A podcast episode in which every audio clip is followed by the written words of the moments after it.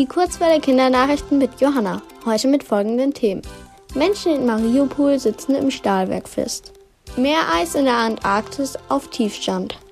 Und Ukrainerinnen können in Deutschland studieren. Mariupol.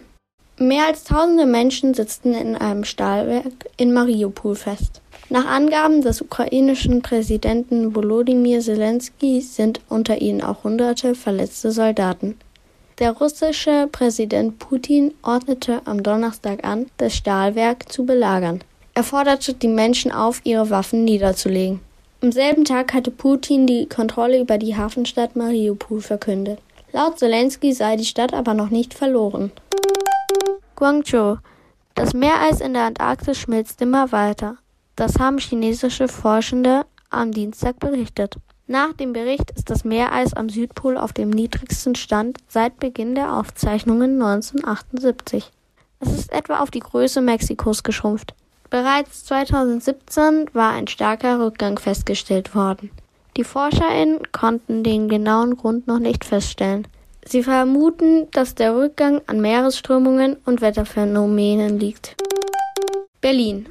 Ukrainische SchülerInnen sollen in Deutschland studieren können. Und zwar auch dann, wenn sie keinen Schulabschluss haben. Das beschloss die Kultusministerkonferenz am Mittwoch. Hintergrund ist, dass wegen des Krieges dieses Jahr keine regulären Abschlussprüfungen in der Ukraine stattfinden. Die betroffenen SchülerInnen sollen dadurch in Deutschland aber keinen Nachteil haben. Die Sonderregelung gilt auch für UkrainerInnen, die den Nachweis für ihren Schulabschluss wegen ihrer Flucht nicht vorlegen können.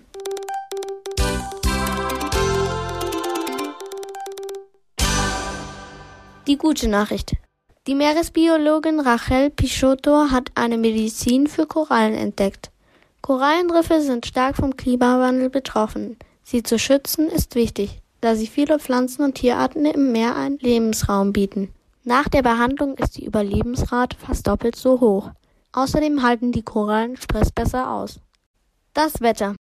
Diese Woche soll es in München nach einem windigen Sonntag leicht bewölkt bleiben. Montag bis Mittwoch kann es vereinzelt regnen. Die Temperaturen erreichen bis zu 18 Grad.